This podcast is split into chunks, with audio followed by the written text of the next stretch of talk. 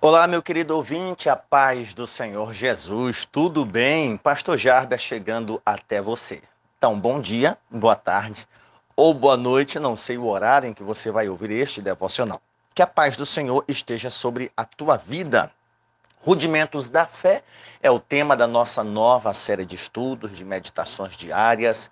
Eu agradeço a Deus por sua vida, por divulgar, compartilhar as nossas ministrações nos grupos da família, grupos de amigos, grupos do trabalho, caso lhe seja permitido, para você que, devido às demandas do dia, da semana, só tem a oportunidade de ir ao templo no domingo, na escola bíblica dominical e não pode, olha bem, não é não quer, não pode estar durante a semana na igreja orando, cantando, fortalecendo a sua fé. O nosso objetivo é que essas ministrações diárias te ajudem a encontrar força espiritual para que você possa ter aí um dia abençoado de meditação na palavra de Deus, tá bom?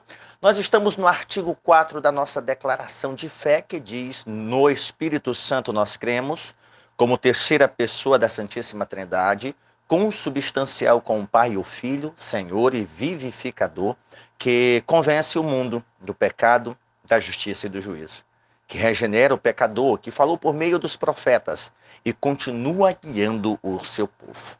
No último devocional, nós falamos sobre o Espírito Santo, tão divino quanto o Pai e o Filho.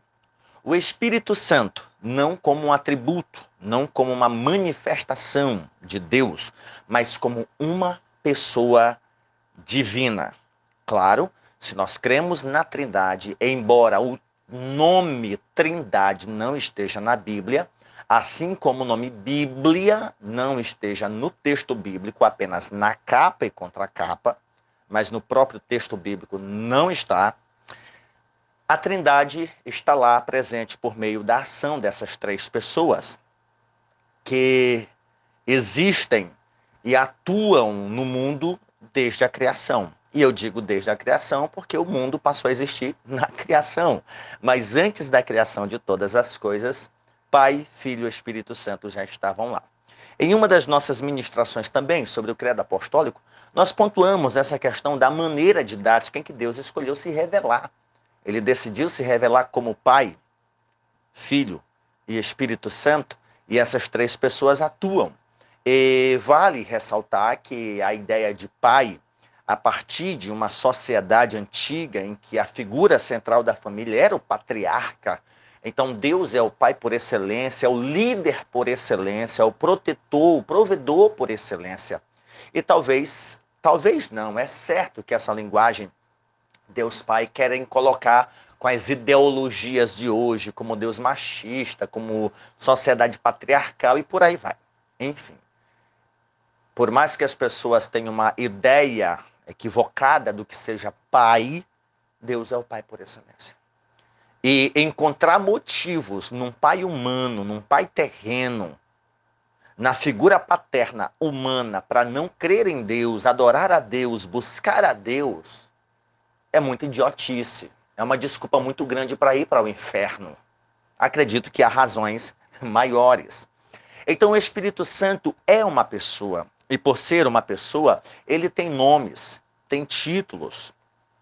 E Espírito Santo é uma das identidades dele, né? Não somente Espírito Santo, mas tantos outros concedidos a ele, como Espírito de Deus, Espírito do Senhor, Espírito de Jesus, Espírito de Cristo, Espírito de graça, de glória, Espírito de vida, Consolador ou Conselheiro, Espírito da verdade.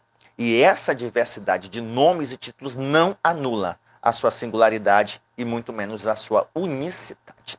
Pelo fato de o Espírito não se manifestar por um único nome, tem na pluralidade de nomes e títulos dados a ele a diversidade de suas obras.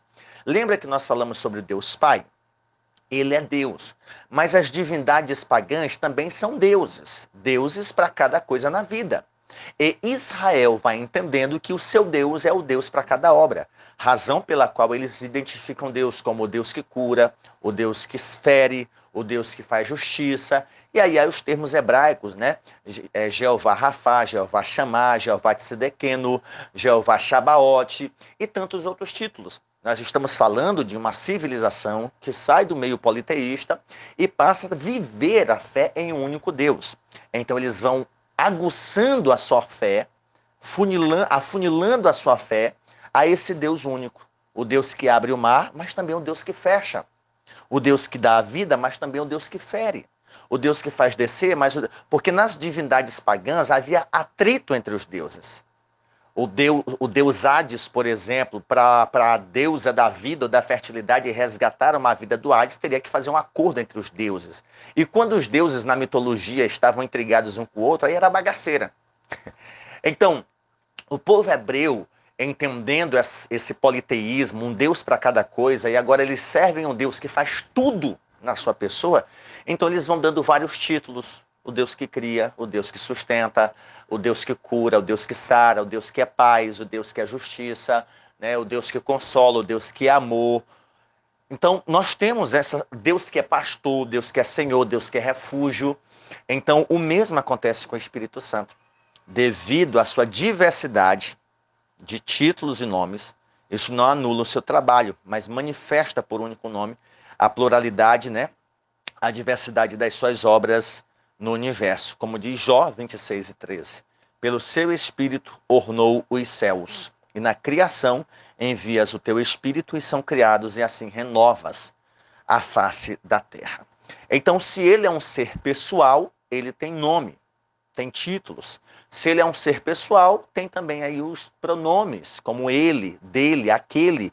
E nós encontramos esses pronomes na própria fala de Jesus em João 14 e João 16, quando num capítulo Jesus trata da missão do Consolador, no outro do envio do Consolador, e as expressões é o Espírito, aquele, né? Outro consolador, se referindo com pronomes pessoais, porque o Espírito não é uma força, não é um atributo divino, o Espírito é Deus, o Espírito Santo é uma pessoa divina e nós não podemos duvidar disto. Tá bom? Não basta crer no Espírito Santo. Há pessoas que creem, mas que ele é um atributo e não que ele é uma pessoa divina. E se duvidar, há até pessoas dentro das igrejas evangélicas, protestantes, talvez até católicas, que tem essa dificuldade de entendê-lo como um Deus, como é o Pai, como é o Filho. Mas a partir do momento que você olha os credos antigos e os credos atuais, porque os credos atuais devem estar de acordo com os credos antigos, né? Então, tudo isso importa. Então, o Espírito Santo é uma pessoa tão divina quanto o Pai, quanto o Filho, como o, o devocional que nós ministramos na última vez. Pois bem, ele é uma pessoa, mas não é só uma pessoa. Ele é uma pessoa divina, tá bom? Ele é uma pessoa divina. Então, como uma pessoa divina, é... nós temos que entender uma coisa importante. Isso é estudado geralmente em cristologia. Quando se fala de pessoa, não estamos falando de corporeidade. Ah, é uma pessoa, então tem um corpo. Jesus não é uma pessoa porque tem um corpo físico. Mas pessoa tem a ver com persona, personalidade, pessoalidade, traços de pessoalidade. A personalidade, a pessoalidade não está restrita à corporeidade. Deu para entender? Eu não sou uma pessoa porque eu tenho um corpo físico. Se ser pessoa se relaciona restritamente a ter um corpo físico, então eu posso dizer que Deus não é uma pessoa, Jesus é uma pessoa porque tem um corpo e o Espírito não é uma pessoa porque não tem um corpo. Mas pessoa tem a ver com pessoalidade ou personalidade, traços do caráter. Traços do caráter. Então, quando nós falamos de pessoalidade, nós não estamos nos restringindo à corporeidade, mas a traços da personalidade, ao caráter. Isso faz com que um ser seja uma pessoa. Então nós declaramos e ensinamos a divindade absoluta do Espírito Santo. Ele é uma pessoa divina. É Deus. E nós não podemos também duvidar dessa verdade. E isso mostra clara e inconfundivelmente a divindade absoluta do Espírito Santo, pois ambos, é, Espírito Santo e Deus, são da mesma natureza de uma só substância.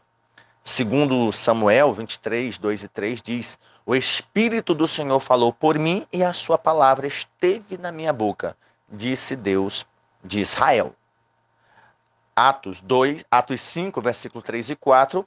Ananias, porque encheu Satanás teu coração para que mentisses ao Espírito Santo e retivesses parte do preço da herdade, porque formaste este desígnio em teu coração, não mentistes a homens, mas a Deus. Ou seja, no versículo 3 do capítulo 5 de Atos, Pedro está falando com Ananias, que mentiu lá sobre a venda do terreno, e vai dizer: Você mentiu ao Espírito Santo. E no versículo 4, ele confirma dizendo: Você não mentiu a homens, mas a Deus. Ele não está dizendo assim, você mentiu ao Espírito Santo e depois mentiu para a pessoa do Pai. Não. Pedro está tratando da mesma pessoa. Você mentiu ao Espírito Santo. Você mentiu a Deus. Tu esqueceu que o Espírito Santo é Deus? E aqui, irmãos, vale aquela observação que eu fiz. Se nós cremos de fato que o Espírito Santo é tão divino quanto o Pai e o Filho, por que nós atribuirmos determinadas coisas a Ele? Coisas que não fazem sentido nenhum. Coisas que não fazem a, a, a menor noção do que é Deus. Será se tudo que nós atribuímos ao Espírito Santo é obra do Espírito Santo? Será se nós estamos de fato tratando-o como Deus ou não estamos escarnecendo, talvez beirando a blasfêmia contra o Espírito Santo? Com base no, no que nós vemos e acreditamos ser dele. Então é necessário nós entendermos estas verdades. Além do Espírito Santo ter seus títulos e nomes porque é uma pessoa e além do mais ser uma pessoa divina, ele também ele também possui os mesmos atributos da divindade e realidade, né, realeza da, da, das obras de Deus. Por exemplo, eu já dei um traço nisso, mas um exemplo aqui, primeiro aos Coríntios 2, 10 e 11. Porque o Espírito penetra todas as coisas, ainda as profundezas de Deus, por qual os homens sabem as coisas do homem, senão o Espírito do homem que nele está. Assim também ninguém sabe as coisas de Deus, senão o Espírito de Deus. Ou seja, o Espírito é onisciente. Ele sabe de todas as coisas. E não somente a onisciência, mas a presciência. Antes que a palavra chegue à boca, é, antes que elas venham a acontecer, Outros atributos pertinentes ao Pai e ao Filho, e somente ao Pai, ao Filho e ao Espírito Santo, é a onipresença. O Espírito está presente em todos os lugares. Basta você ter uma noção da quantidade de cristãos verdadeiros espalhados pelo mundo. O Espírito Santo está lá. E não está um pouquinho no Jarbe, é um pouquinho na esposa do Jarbe, é um pouquinho em você, não. É o Espírito. Deus jamais diria ser de cheios do Espírito. Como ser cheio do Espírito? Imagina aí mil pessoas cheias do Espírito Santo. Como é que o Espírito Santo vai encher? É um pouquinho cada um? Não, é Ele, é o Espírito Santo. A pessoa não é um dedo dele num, a mão em outro, a cabeça em outro, o pé em outro. Não, é o Espírito Santo habita em você. Não é uma parte dele que habita em você. Eu sei que é difícil entender e nós jamais vamos compreender isso. Isso só é possível porque Ele é Deus ele é Deus. O mesmo acontece com Jesus. Jesus, enquanto corpo, ele está no céu à destra de Deus. Enquanto corpo, ele está no céu à destra de Deus. Ele não voltou de lá em corpo físico e não vai voltar até o seu retorno para estabelecer juízo sobre a terra. Mas como Deus que ele é, como Deus que ele é, ele está em todos os lugares. Ele está aqui, está aí. Mas enquanto corpo físico, ele está no céu. Mas enquanto Deus que ele é, transcendente, ele está em todos os lugares. O Espírito Santo também está em todos os lugares. Ele preenche todas as coisas de uma forma misteriosa que nós não sabemos, mas também não temos razões para desacreditar. Isso aqui não depende de provas físicas, científicas, mas da fé. Eu acredito que eu tenho o Espírito Santo e que você tem também o Espírito Santo. E não que nós tenhamos parte dele, um pouquinho dele. Não faz o menor sentido nós termos apenas um pouquinho do Espírito Santo. É mais prudente nós dizermos nós temos ou não temos o Espírito Santo. Essa é a verdade. Nós somos ou não somos habitados pelo Espírito Santo. Não existe essa de que o Espírito Santo faz uma visitinha e sai. Ou ele habita ou ele não habita. Então pare para pensar na ação do Espírito Santo na sua vida. Então todos os atributos do Espírito Santo pertencem a Deus e ao Filho e a Ele também títulos. Ele é apresentado também como consolador, como advogado, aquele que orienta, aquele que traz luz, que traz entendimento. Ele foi enviado pelo Pai como advogado para nos auxiliar. Essa ideia de consolador tem a ver também com consolação, né? Mas mais especificamente com conselheiro, advogado, aquele que advoga, que defende, que intercede, que orienta, que dá luz, que conduz que fala por nós. O advogado é nosso representante, é aquele que nos orienta o que devemos falar, é que nos orienta em que caminho devemos seguir. O Espírito Santo é consolador. É por isso que nós dependemos dele, nós precisamos dele. Tá bom? Por fim, o Espírito Santo é identificado por seus símbolos. Não que o Espírito Santo seja fogo, mas ele age como fogo que purifica, que queima, que elimina a sujeira, o pecado. O Espírito Santo, ele não é vento, mas ele atua como um vento que refrigera, que refresca, que sopra as cinzas do mal, que traz refrigério para a alma. O Espírito Santo não é uma pomba, não é um pombo, mas é simbolizado pelo Espírito Santo. O texto do Novo Testamento vai dizer que ele desceu em forma corpórea de um pombo, mas não que ele seja uma pomba mas porque ali traz a ideia de simplicidade, traz a ideia de humildade.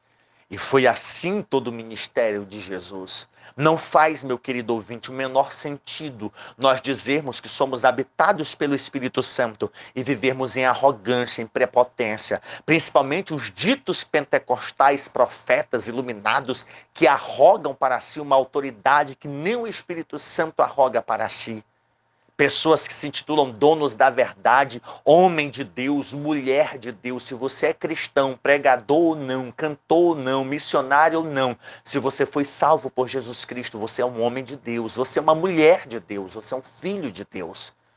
Não arrogue, não permita que alguém arrogue para si essa autoridade, porque o Espírito Santo é simples, é humilde, ele não é pobre, mas ele nos ajuda a vivermos em humildade e em simplicidade. Nós não devemos nos orgulhar daquilo que ele nos deu, daquilo que ele nos permitiu ter. Na figura de uma pomba, simples, sem barulho, atuando, agindo, na simplicidade, na humildade, no ministério de Jesus. Jesus fez uso da sua autoridade sem subjugar, sem humilhar, sem maltratar. Então aprendamos: fogo, vento, pomba, ele não é óleo, não é azeite, mas age como óleo, como azeite, que tem aí a sua finalidade terapêutica para tratar de feridas, para sarar chagas, para amolecer né, feridas, chagadas. O Espírito Santo age nessa forma. O Espírito Santo não é água, mas ele age como água que batiza, que lava, limpa, purifica, refresca. O Espírito não é fogo, não é vento, não é pomba, não é água, não é óleo, mas estes são símbolos do Espírito Santo que evidenciam parte do trabalho dele na vida do cristão. Portanto, meu querido ouvinte, a maneira como nós cremos no Espírito Santo define a forma como nós o adoramos, o cultuamos e tratamos ele. Então vamos primeiro parar de tratar o Espírito Santo como se ele fosse nosso servo, como se ele fosse qualquer coisa. Em segundo lugar, vamos parar de atribuir ao Espírito Santo aquilo que é incompatível com a pessoa dele. Ele sendo Deus, ele faz o que nós dizemos que ele faz? Ele é o que nós dizemos que ele é? Tomemos cuidado e que Deus tenha misericórdia da nossa vida e nos ajude a cultuar, a exaltar como de fato Ele merece. Pai, eu te agradeço, eu te louvo pela oportunidade de meditar na tua palavra, pela vida do meu ouvinte. Ajuda-nos, Senhor, a não pecarmos, a não blasfemarmos, livra-nos deste mal, ilumina o nosso entendimento. Dá-nos sabedoria, luz do céu, para vivermos conforme o Evangelho. No nome de Jesus, amém. Que Deus te abençoe, meu ouvinte. Que a paz do Senhor esteja contigo e até o nosso próximo encontro, se Deus assim nos permitir.